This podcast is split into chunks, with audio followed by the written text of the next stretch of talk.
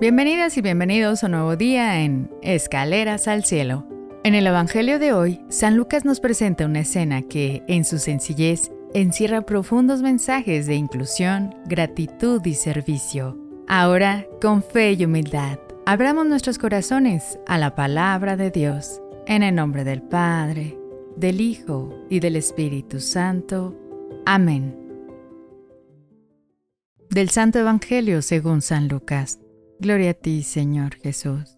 En aquel tiempo, Jesús comenzó a recorrer ciudades y poblados, predicando la buena nueva del reino de Dios. Lo acompañaban los doce y algunas mujeres que habían sido libradas de espíritus malignos y curadas de varias enfermedades. Entre ellas iba María, llamada Magdalena, de la que habían salido siete demonios, Juana, mujer de Cusa, el administrador de Herodes, Susana y otras muchas que los ayudaban con sus propios bienes. Palabra del Señor. Gloria a ti, Señor Jesús.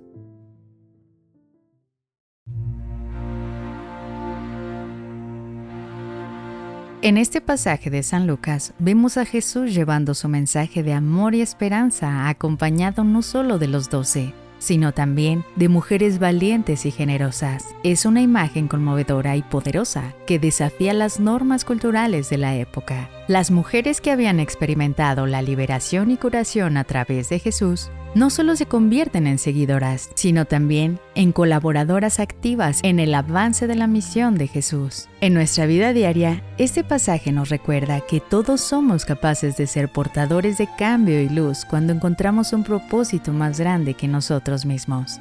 Además, subraya el poder del agradecimiento y la generosidad. Estas mujeres, habiendo sido transformadas por Jesús, eligen servir y contribuir a su misión con gratitud. Por lo tanto, esta lectura nos motiva a meditar. ¿Qué estoy dispuesta a aportar o sacrificar por una causa que considero valiosa?